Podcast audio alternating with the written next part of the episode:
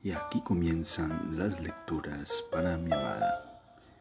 Bienvenida a este espacio donde haremos una lectura de la escritora brasileña Clarice Lispector. Bienvenida. Continuamos con la lectura de la gran obra de la escritora brasileña Clarice Lispector, Cerca del Corazón Salvaje. Bienvenida. Octavio. De Profundis. Juana esperó a que la idea se volviera más clara, que tuviese más nieblas aquella bola brillante y ligera que era el germen de un pensamiento. De Profundis.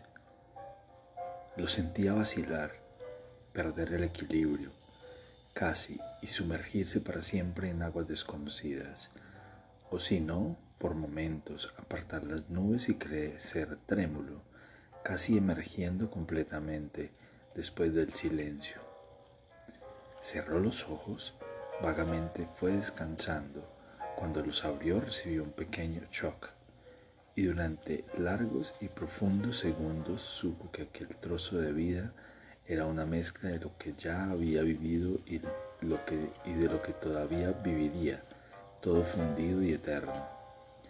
Extraño, extraño, la luz anaranjada de las nueve, aquella impresión de intervalo, un piano lejano insistiendo en las notas agudas, su corazón latiendo apresuradamente con el calor de la mañana y detrás de todo feroz, amenazador, el silencio latiendo grueso e impalpable.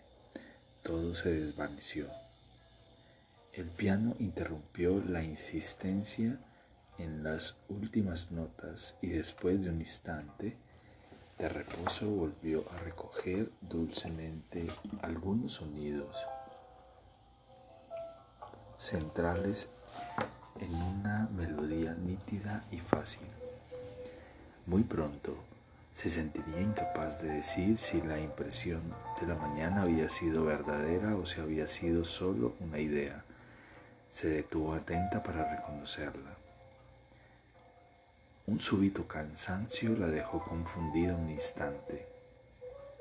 Con los nervios distendidos y el rostro relajado, Sintió una leve ola de ternura por sí misma, casi de agradecimiento, aunque no supiese por qué. Por un minuto le pareció que ya había vivido y que estaba en el fin, y luego enseguida le pareció que hasta entonces todo había sido blanco, como un espacio vacío, y que oía lejos sordamente el fragor de la vida aproximándose, densa, caudalosa y violenta las olas altas rasgando el cielo, aproximándose, aproximándose para sumergirla, para sumergirla, ahogarla, asfixiándola. Camino hacia la ventana, la caminó hacia la, hacia la ventana, la extendió los brazos y esperó inútilmente a que un poco de brisa viniera a acariciárselos.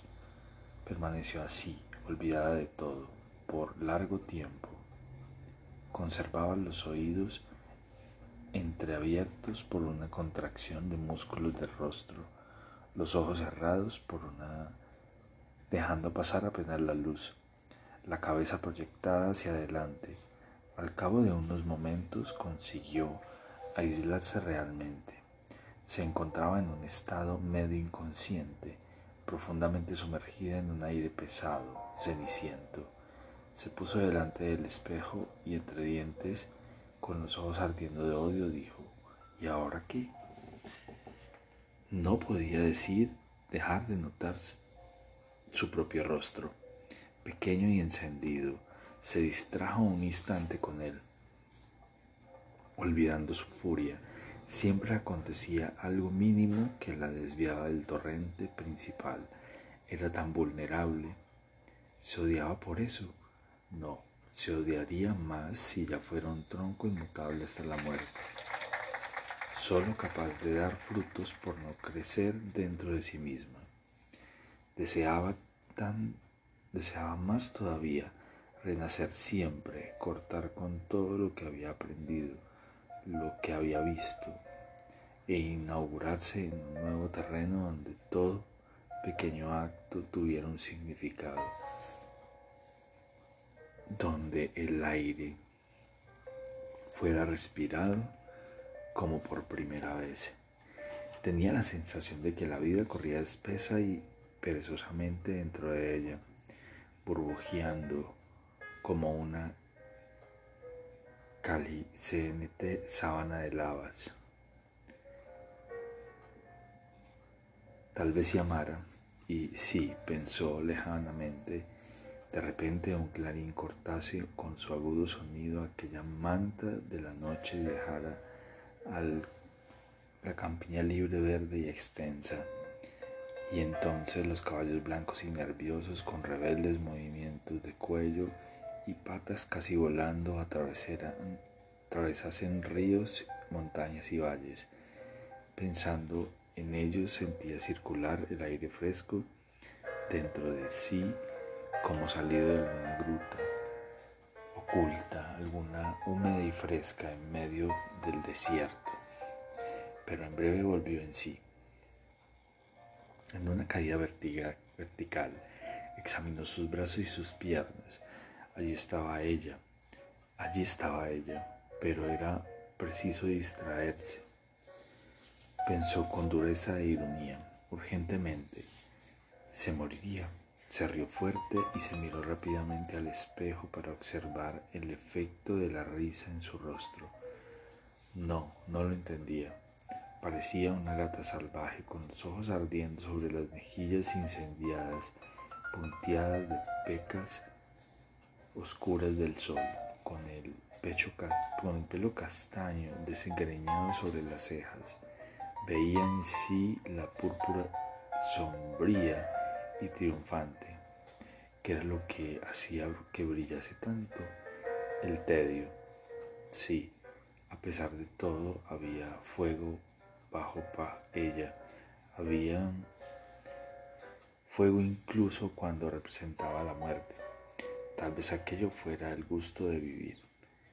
De nuevo la inquietud se volvió a apoderarse de ella, pura, sin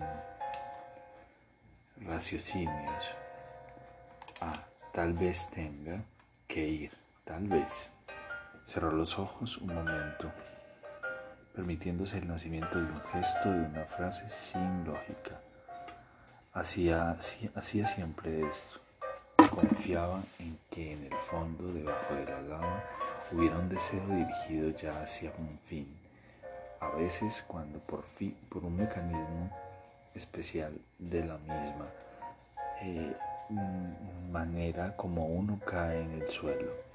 Cerraba las puertas por, de la conciencia y se dejaba hacer o hablar, recibía sorprendida, porque la percepción del gesto solo le llegaba en el momento de su ejecución, una bofetada de sus propias manos en su propio rostro.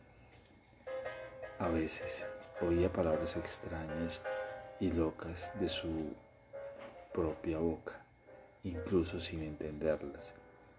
La dejaban más ligera, más libre.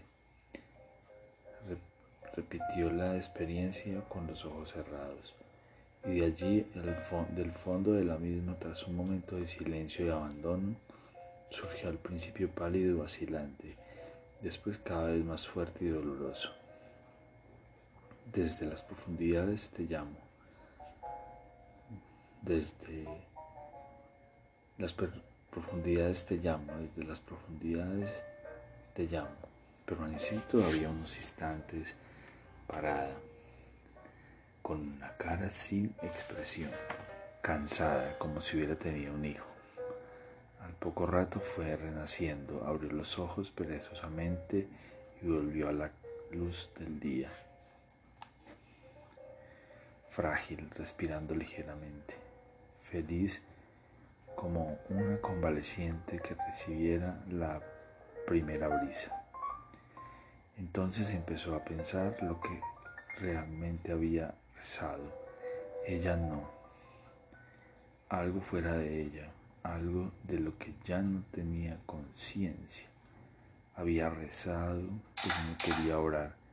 Se dijo francamente. No quería porque sabía que ese sería el remedio, pero un remedio como la morfina de la que se precisan eh, cada vez mayores dosis para notarla.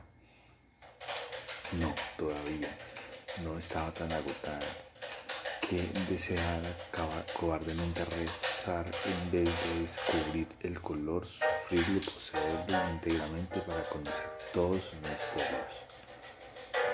no, todavía no estaba tan agotada que deseara cobardemente rezar en vez de descubrir el dolor sufrirlo, poseerlo íntegramente para conocer todos sus misterios e incluso si rezara, terminaría en un convento porque para su hombre casi toda la morfina sería poca y esto sería la degradación final del vicio sin embargo por un camino natural y esto sería la degradación final del vicio. Sin embargo, por un camino natural,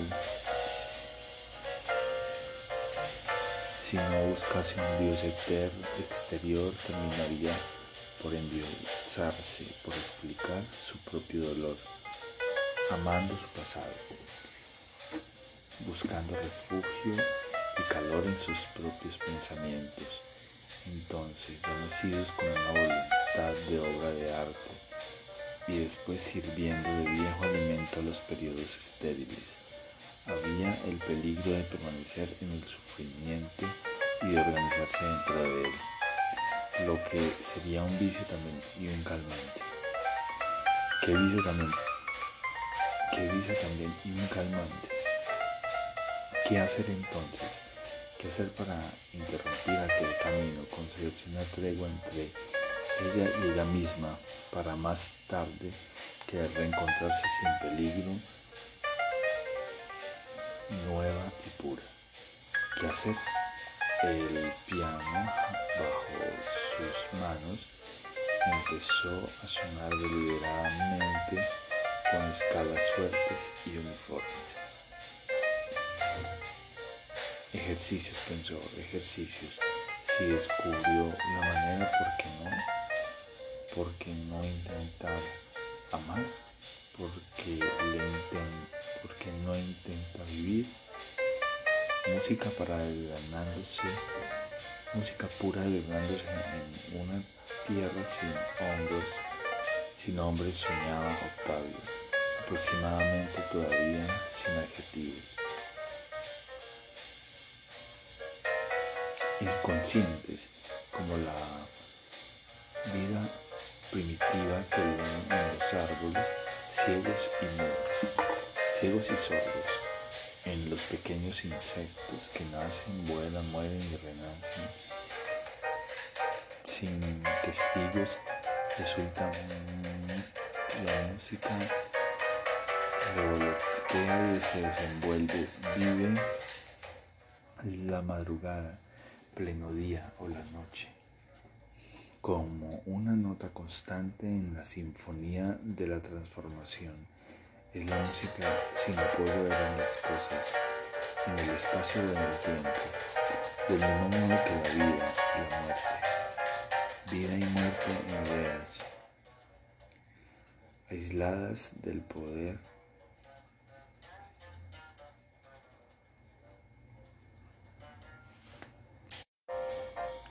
¿Qué hacer entonces? ¿Qué hacer para interrumpir aquel camino?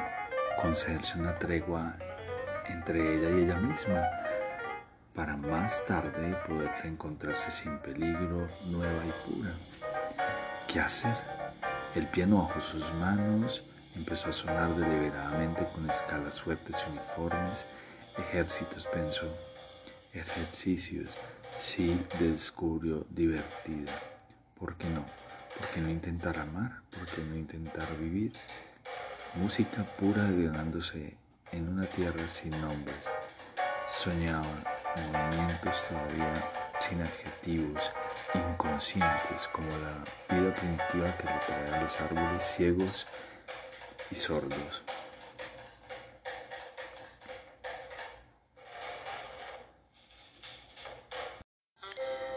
Y aquí terminan las lecturas para mi amada. Espero este episodio haya sido de tu agrado. Te amo, te amo con todo mi ser y todo mi corazón.